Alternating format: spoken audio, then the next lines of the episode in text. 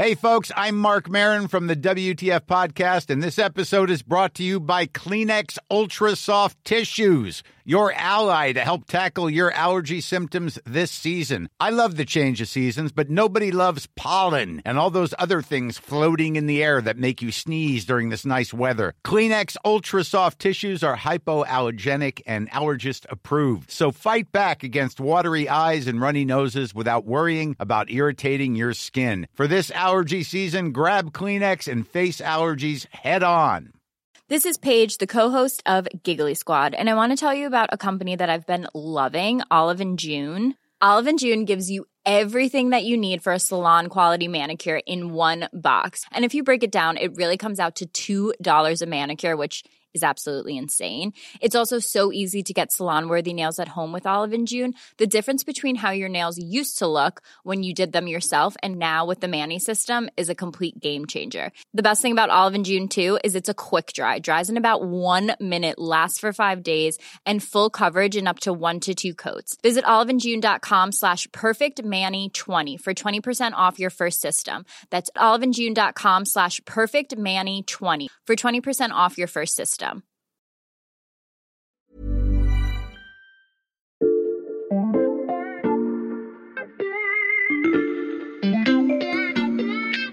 Salut, c'est Margot Lanuzel. Nous sommes le mardi 8 novembre 2022. Bienvenue dans La Loupe, le podcast quotidien de l'Express. Allez, venez, on va écouter l'info de plus près. Au début de l'épisode d'hier, je vous ai parlé de ces sujets qui sont chers à l'Express et à la loupe. C'est le cas de la tech, de la crise climatique ou des équilibres géopolitiques, mais pas seulement. Si vous nous écoutez régulièrement, vous savez que l'on parle aussi beaucoup de science et de rationalité. Qu'il s'agisse de vous raconter de nouvelles découvertes, d'imaginer celles qui pourraient arriver demain, ou de déconstruire certaines fake news et théories complotistes. Je vous dis ça parce que cet été, vous avez peut-être lu dans l'Express une enquête qui rentrait parfaitement dans cette thématique, une enquête consacrée au développement personnel à la sauce Idriss Aberkan, un autoproclamé hyper docteur en neurosciences, très influent et aussi très controversé. Nous aussi, on l'a lu, et si on n'en a pas fait immédiatement un podcast, c'est parce qu'on avait une information que vous n'aviez pas. Nos journalistes Victor Garcia et Alix L'Hospital n'en avaient pas fini d'enquêter sur cet homme et ses controverses. Depuis des mois, ils retracent le cheminement de celui qui jure avoir résolu la plus épineuse des conjectures mathématiques. Ils ont soumis ses travaux à des experts, interrogé ses anciens camarades de promotion et même découvert que l'un de ses doctorats était suspecté de plagiat. Et si ce podcast est arrivé jusqu'à vos oreilles, c'est que leur enquête est finie et elle est tellement riche qu'on a décidé d'y consacrer trois épisodes de La Loupe. Aujourd'hui, demain et après-demain, on vous raconte l'itinéraire d'Idriss Aberkan, ancienne coqueluche des médias français, devenue relais de la complosphère. Épisode 1, le maître de la poudre aux yeux. Je vous ai déjà présenté à nos auditeurs, mais je précise que vous êtes journaliste respectivement au service Sciences et Idées. Salut Victor et Alix. Salut. Salut. On va dérouler ensemble le parcours d'Idriss Aberkan, mais d'abord un petit mot sur votre enquête pour que nos auditeurs se rendent bien compte. Vous avez interrogé combien de personnes à peu près? On a parlé à une trentaine de personnes environ, et donc il y a eu des anciens camarades de classe, des anciens professeurs, on a eu aussi des chercheurs, des scientifiques, donc des neuroscientifiques, des mathématiciens, etc. Et ça nous a pris plusieurs semaines, à peu près deux mois en tout. Donc ça méritait bien trois épisodes. Dans ce premier volet, on va surtout se consacrer au diplôme d'Idriss Aberkan, donc on va commencer par parler de ses études. Et qui dit études dit photo de classe. Oui, on a eu accès à une photo de classe qui date de 2005 quand il était euh, au magistère de l'ENS. Et donc déjà à ce moment-là, c'est assez frappant sur l'image, c'est-à-dire qu'on a les plus grands qui sont assis en tailleur euh, au premier rang, les autres qui se serrent derrière, euh, enfin comme pour une photo de classe classique. Mais au milieu, il y a une personne vraiment qui ressort et c'est pas c'est pas parce qu'on travaillait sur lui, c'est parce que vraiment il détonne. Il a un costume beige avec des épaules très larges, il tient très droit et, vraiment il a pas du tout la même attitude que ses camarades. Et donc voilà, on a l'impression qu'il sort vraiment d'une autre époque. Quoi. Tu nous as dit l'ENS, Alix, donc Idriss Aberkan est diplômé de la prestigieuse École normale supérieure En 2005 à Berkane, donc il a 19 ans. Il a un doc de biologie mention très bien de l'université Paris-Sud d'Orsay et euh, il vient d'être admis sur dossier au magistère de l'école normale supérieure en section biologie. Donc quand on est magistérien, on peut pas se prévaloir du titre de normalien, mais les étudiants ont accès exactement au même cours. C'est juste que voilà, ce sont pas des normaliens. Donc vous avez pu interroger, euh, Victor l'a dit, d'autres anciens élèves de cette promotion. Euh, quel genre de camarade était Idriss Aberkan quand il arrive à l'ENS, il se tient beaucoup euh, à l'écart de la vie étudiante. Et il y a deux images qui ressortent. Euh, certains disent que voilà, très vite, il se fait remarquer parce qu'il a un côté un peu crâneur. En tout cas, c'est ce que certains pensent. Puis de l'autre, on a aussi d'autres étudiants qui se disent que c'est peut-être un de ces étudiants qui n'a pas forcément les codes, qui est peut-être un peu timide. Mais à côté de ça, quand il veut bien engager la conversation avec euh, certains camarades, il y en a plusieurs qui le trouvent assez sympathique. Le truc, c'est que ses obsessions, euh, ce dont il a envie de parler, en fait, ça se trouve ailleurs. Quand il discute, en tout cas, euh, il fait part de, surtout de, de rêves de collaboration avec des professeurs euh, de renommée internationale, ce genre de choses. Je sais que vous avez aussi échangé avec certains de ses professeurs de l'époque. Quels souvenirs il leur a laissé? Alors au début, euh, quand ils le recrutent, il y a un peu d'appréhension, mais euh, ce que nous ont dit les professeurs euh, à cette époque, c'est que de toute manière à l'ENS, ils recrutent toujours des profils assez atypiques. Mhm. Donc à la limite, c'est pas vraiment un problème, mais il y a quand même déjà un petit peu des doutes.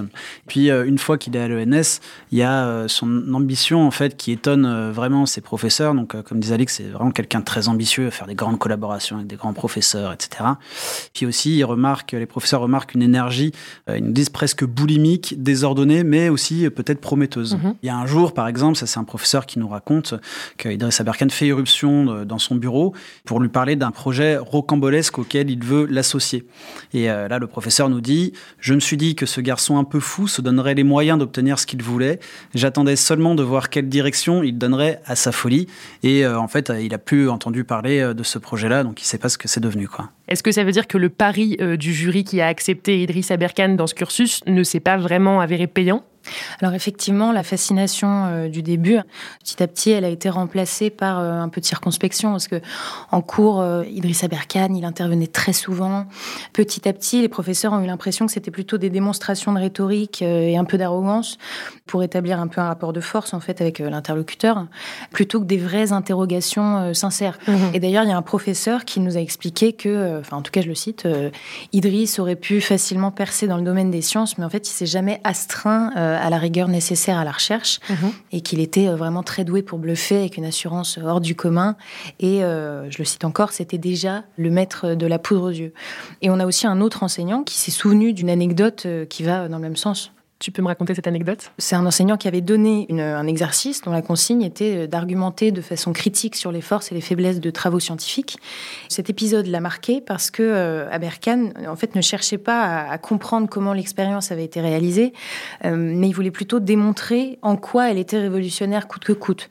Et donc, il nous a dit que c'était presque de la vente de produits. Un talent pour le bluff et une fibre commerçante repérée dès les premières années d'études d'Idriss Aberkan. Retenez bien tout ça, chers auditeurs, c'est important pour la suite.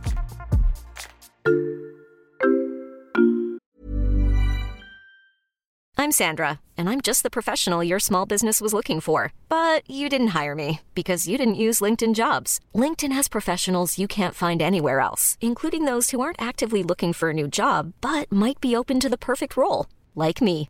In a given month, over 70% of LinkedIn users don't visit other leading job sites. So if you're not looking on LinkedIn, you'll miss out on great candidates like Sandra. Start hiring professionals like a professional. Post your free job on linkedin.com/achieve today.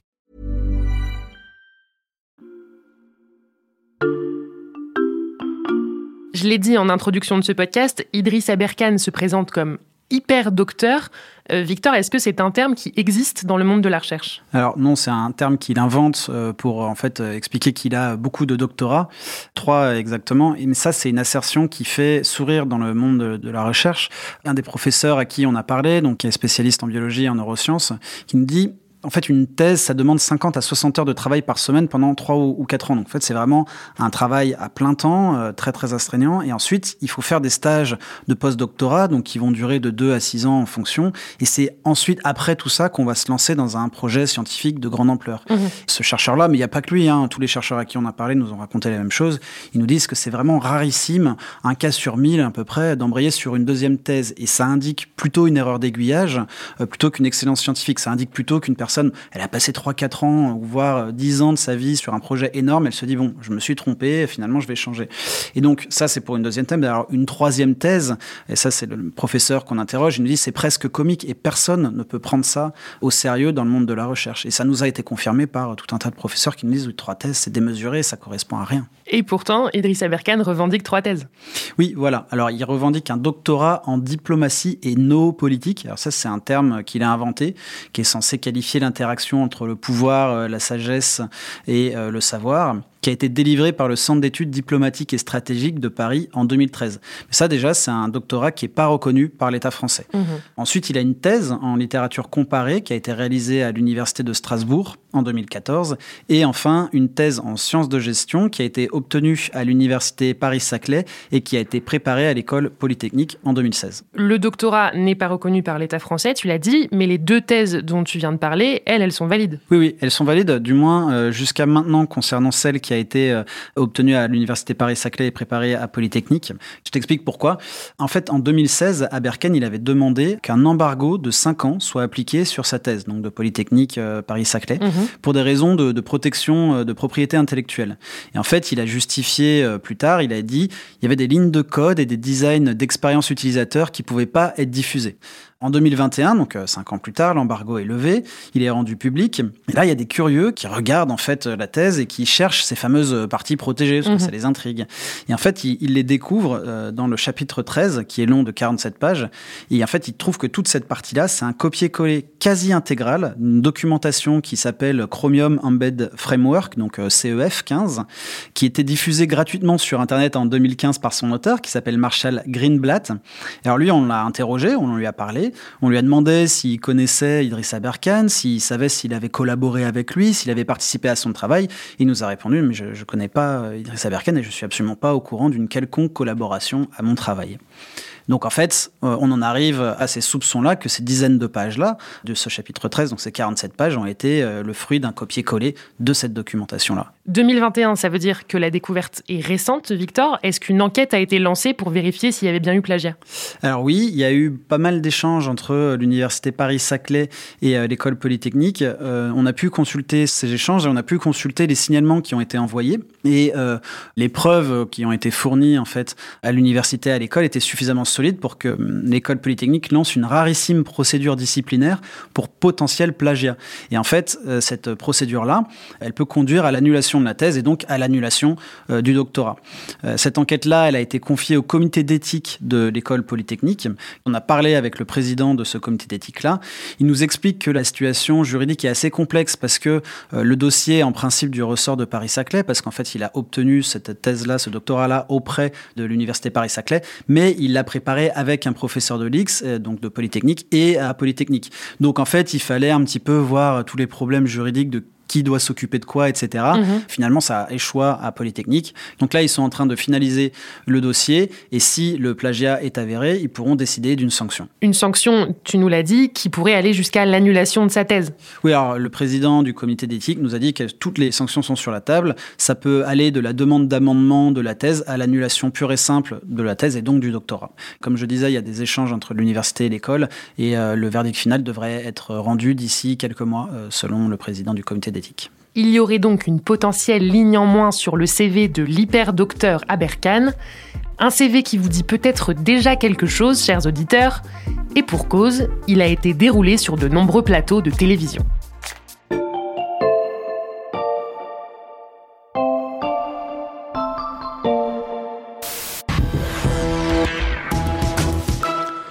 Bonjour et bienvenue dans l'invité de l'économie. Je reçois aujourd'hui Idriss Aberkan. Bonsoir Idriss Aberkan. Le titre de votre livre, il est à l'impératif, c'est un ordre. Libérez votre cerveau. Il faut absolument que nous libérions notre cerveau. Alors moi je dis ok docteur, euh, vous allez nous expliquer comment, mais pardon de vous dire que rien que votre CV m'a donné mal à la tête. J'ai grillé des neurones rien qu'en le disant. Vous êtes enseignant, chercheur à l'école polytechnique, docteur en neurosciences et vous avez écrit ce livre Libérez votre cerveau et j'en conclus donc que vous êtes très intelligent. Tous les extraits que l'on vient d'entendre datent de 2016, Alix et Victor. C'est l'année de la sortie du best-seller d'Idriss Aberkan, Libérez votre cerveau. Comment on explique l'ampleur de cet engouement médiatique? Alors en fait, à l'époque, il, a à peine 30 ans et euh, il enchaîne déjà les plateaux de télévision, euh, comme tu disais, donc C'est à vous, France 5, France 2, France Info, etc. Mhm. Et puis il a aussi eu un portrait dithyrambique dans Le Monde. Il vient de faire la deuxième une, enfin pour la deuxième fois la une du Point.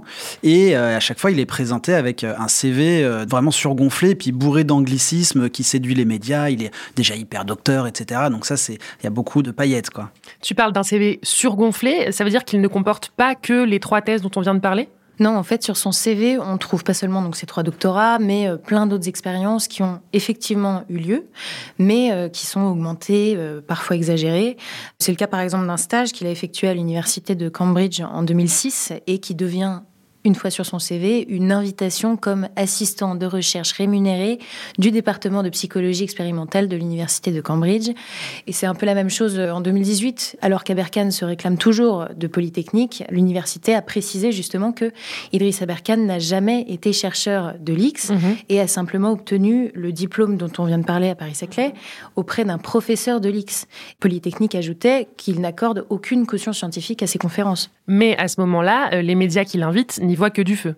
Oui, il faut dire que c'est un personnage qui est très éloquent, c'est un bon client pour les médias, donc il est très à l'aise et comme il va prendre goût euh, à l'exercice, il va même aller jusqu'à le professionnaliser. Comment ça? En fait, Aberkan a une petite société qui s'appelle Scanderia, qui au départ euh, développe des jeux vidéo et qui va petit à petit changer euh, d'activité et commencer à proposer des formations pour apprendre à penser de manière autonome. En tout cas, c'est la façon dont c'est présenté et développer un sens critique, bien sûr, moyennant finance.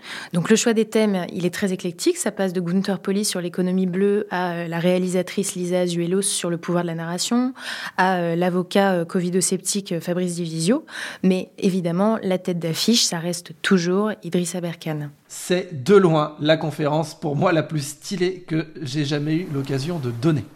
Et je suis vraiment, j'ai pas d'autres mots excité comme une puce à l'idée de commencer cette conférence avec, avec toi, Gunther. Et salut tout le monde, ravi d'être avec maître Fabrice Divisio, le ténor international. On va s'arrêter là pour les activités d'entrepreneur d'Idriss Aberkan parce que c'est justement le sujet de notre épisode de demain. Il sera notamment question d'Elon Musk et d'une enquête de la justice suisse. Je ne vous en dis pas plus. Vous restez avec nous, Victor et Alix? Oui, bien sûr. À demain. Alix L'Hospital et Victor Garcia, tous les chapitres de votre longue et passionnante enquête sont à retrouver sur l'express.fr et rien que pour la lire, ça vaut le coup de s'abonner. Pour ne pas rater la suite de notre série, ça vaut aussi le coup de suivre la loupe sur votre plateforme de podcast préférée, Apple Podcast, Spotify ou Podcast Addict par exemple. Je vous rappelle que l'on publie un nouvel épisode chaque matin dès 6h du lundi au vendredi.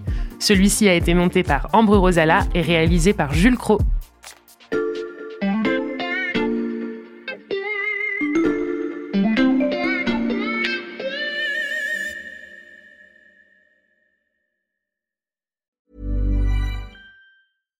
This is the story of the one. As head of maintenance at a concert hall, he knows the show must always go on. That's why he works behind the scenes, ensuring every light is working, the HVAC is humming, and his facility shines. With Granger's supplies and solutions for every challenge he faces, plus 24 7 customer support, his venue never misses a beat. Call quickgranger.com or just stop by. Granger, for the ones who get it done. Life's better with American Family Insurance because our home policies help protect your dreams and come with peace of mind. Save up to 25% by bundling home, auto, and life. American Family Insurance. Get a quote, find an agent at amfam.com. Products not available in every state. Discounts may not apply to all coverages on an auto or home policy. Discounts do not apply to life insurance policies. Visit amfam.com to learn how discounts may apply to you. American Family Mutual Insurance Company SI and its operating companies American Family Life Insurance Company 6000 American Parkway, Madison, Wisconsin.